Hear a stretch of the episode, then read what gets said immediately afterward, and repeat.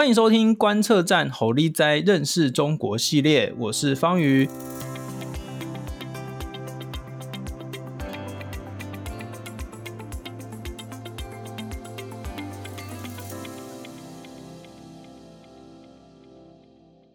今天我们很高兴能够邀请到罗怡，罗宜他是公民阵线的活动部主任。罗怡你好，哎，陈老师好，大家好，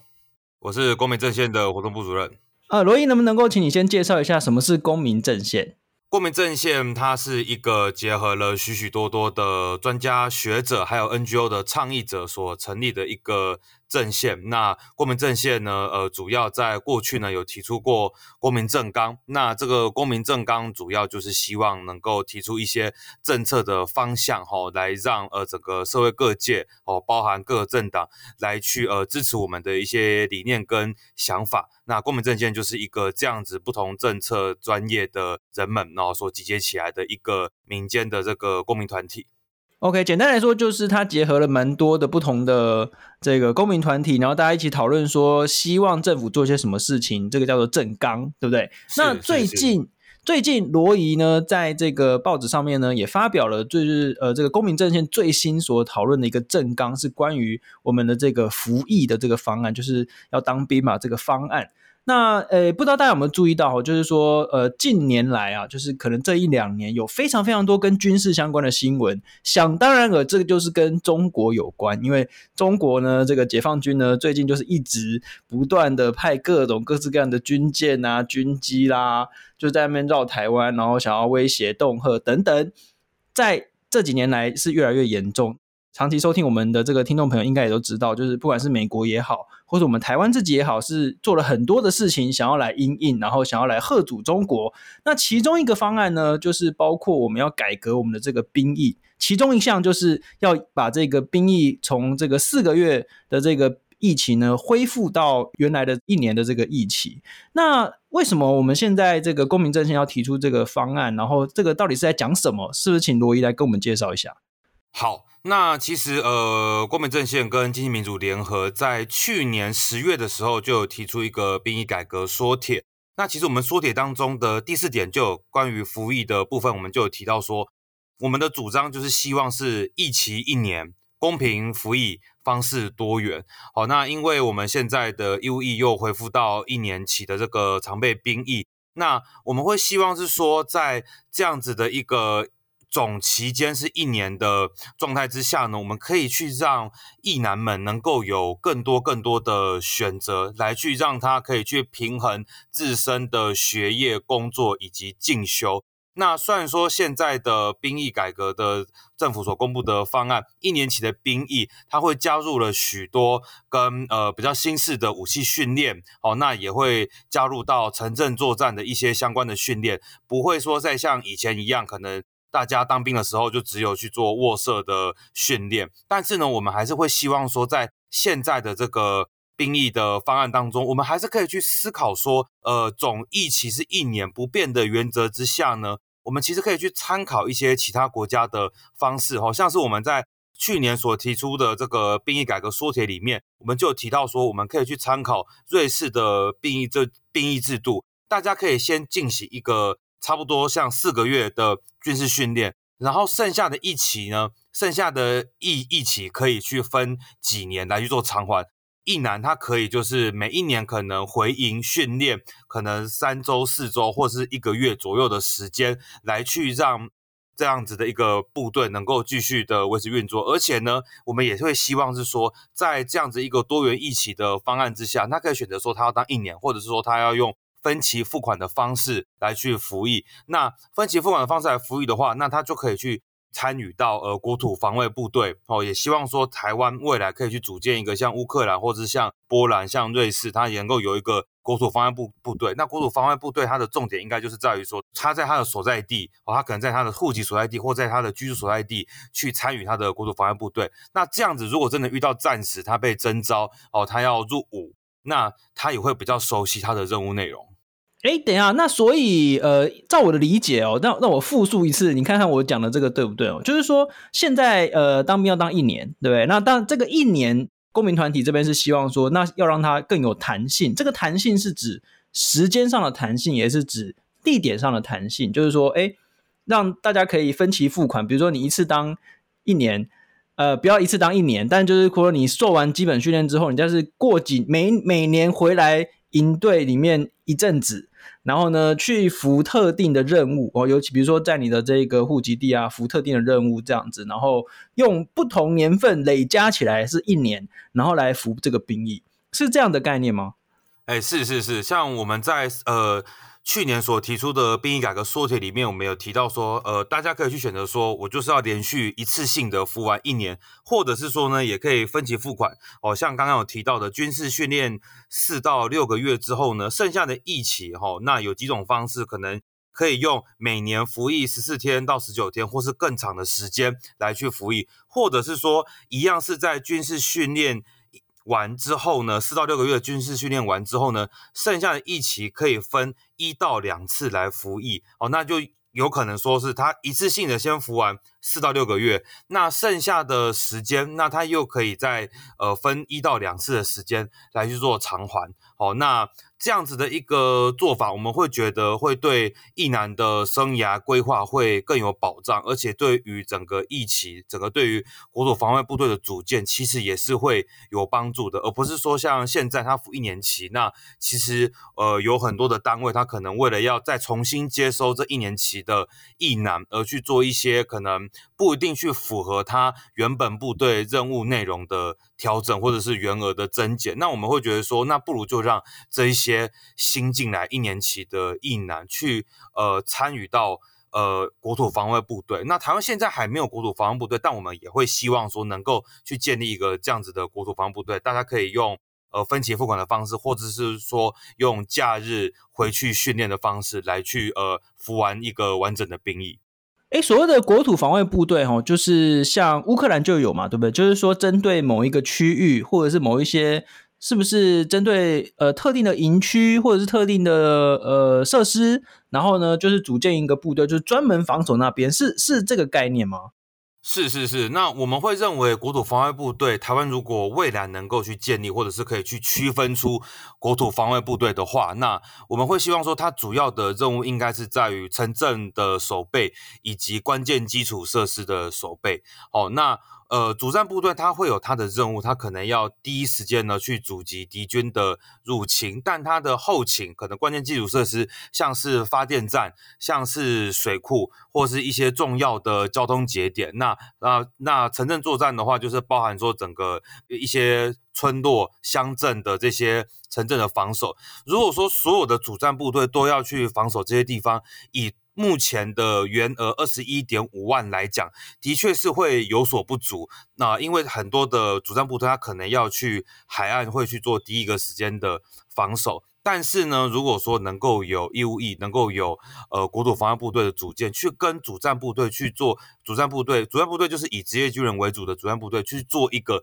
任务上的区分，我们会认为这其实对台湾的防守来讲，一方面可以减轻主战部队的负担，那二方面其实也可以去提升大家对于呃服兵役的。呃，热情，因为他如果说国土防卫部队，他的宗旨会在于说，他就是在你的所在地去做服役、去服勤、去呃去去做相关的任务，那你对这样子会比较熟悉。如果说大家像以现行的制度来讲，你可能暂时你会征召你征召你，然后到。呃，原本的部队，或是到其他部队，你可能并没有办法这么快的去熟悉你的任务内容，你的所在地，因为你可能已经退伍了两年、三年以上的时间，你可能有些东西你可能已经忘记了。那你所分派的的任务也是新的任务，那大家就还要再花一个时间去熟悉。那以台湾可能会面对到中国的呃突然的袭击来讲的话，那其实反应时间就会被严重的压缩。那我们会觉得说，国土防卫部队保持着役男的。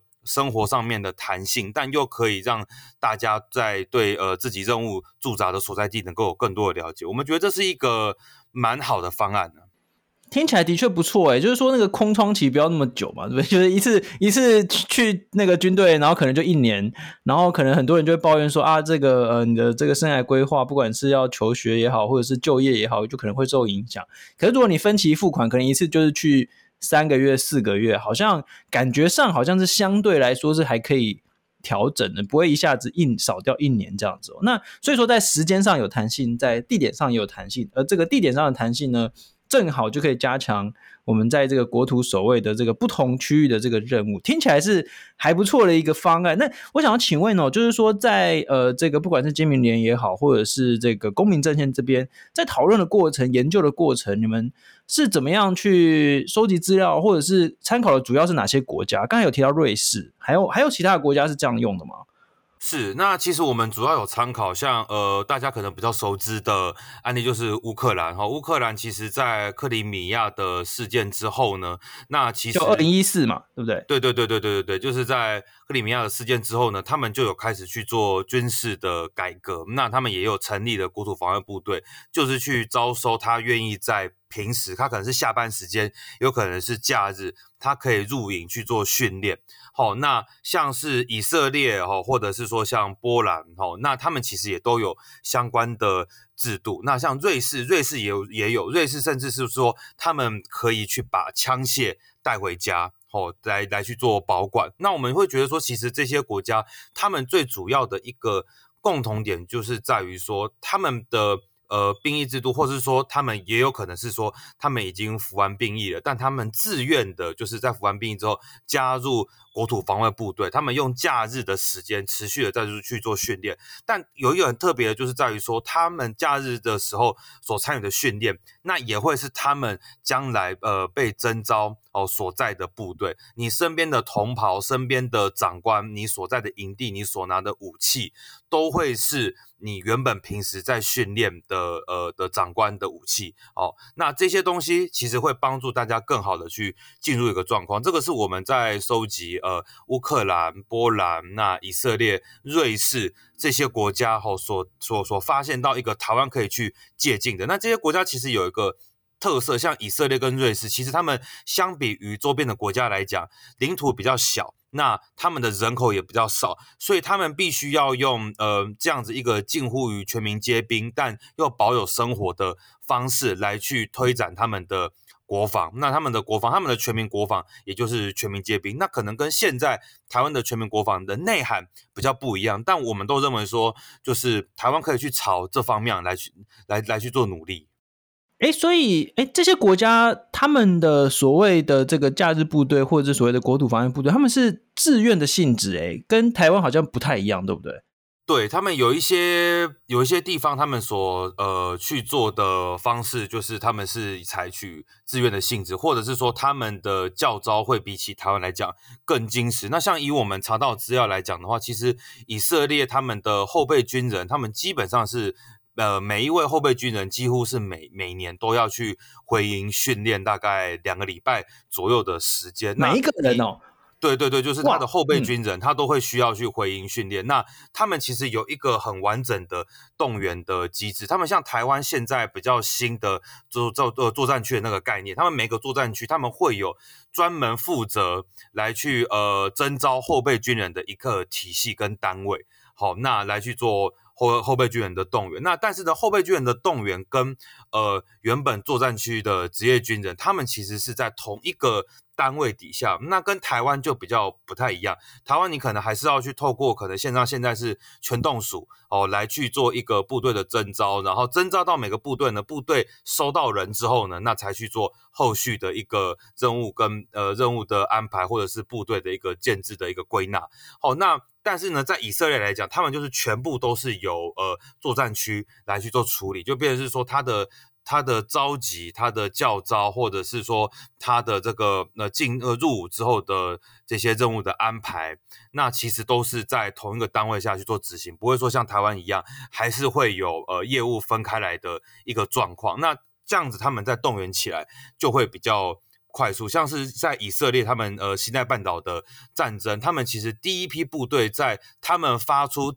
动员令的十个小时左右，他们就已经把第一批后备部队被征召的后备部队来开到前线了。这个其实十个小时，对，以台湾来讲的话，其实以目前台湾现在的制度去是很难去达到这样子的一个效果。哇，可是其实其实听起来十个小时。中共要打我们，我们如果花十个小时，好像感觉听起来有点长啊。是是是是是，对不对？所以其实我们要做的事情还有很多嘛，就是哎，像那个全动署是不是今年才成立的？呃，全动署应该是去年，去年应该去年成立，就哎，去年就成立。对，那可是就是说，中共对台湾的威胁这么的这个严峻紧迫的这个状况底下，我们其实呃，政府有在做很多的事情，但是我们当然会希望就是从民间的角度提供更多。比如说国外的这个状况给我们做参考，诶，像他们这些制度应该都是行之有年，至少都好几十年以上的历史了，对不对？是是是是是，其实像以色列，它当然它立国的历史跟刚刚提到的几个国家比起来，相对起来比较短一点。但因为他们一直以来打了好几次的这个中东的战争，那跟邻国、跟约旦、哦，跟埃及、哦，跟呃巴勒斯坦一直以来都有战争，所以他们的这些措施其实他们也都是有一直在修正的。他们其实现在的这种用作战区来去征召。征召后备军人入伍的这样子的一个方式，其实也不是说他们一立国就就就采取这样子的模式，他们也是不断的从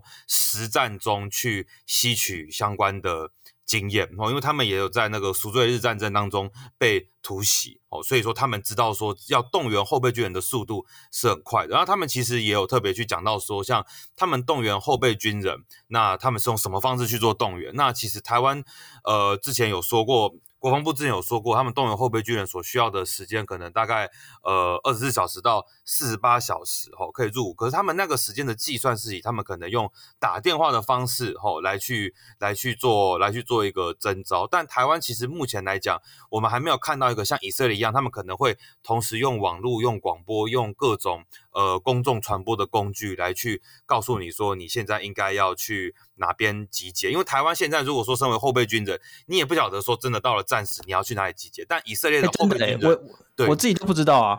对对对对对，像 但是像以色列后备军人，他们会知道说，假设我现在在广播上听到了，哎，我现在要呃那个要被要被动员了，他们马上就会知道说他要去哪里呃集结，而且那个地方就是他们平常每一年回去回训的地方。那这个我觉得是台湾应该可以先开始做的做做的一个方向。OK，好，这个我们在讨论这一切的这个最大的这个前提，就是我们已经讲过非常非常多遍，我们想要在这边不厌其烦的再讲一次，就是说自己的国家要自己守护哦，这个我们必须要展现出要防卫自己的这个决心，那这是唯一一个可以保护我们自己的方式。一旦我们就是显示出说，哎，我们要放弃防卫，或者是说要跟。什么中共谈判啊，然后这个寄望于中共的这些什么善意啦，好，就是说看看能不能够用谈的和平啊，或是有些人说什么委屈的和平也是和平，然后就委屈一下哦，这个接受一些中共的条件啊，哈，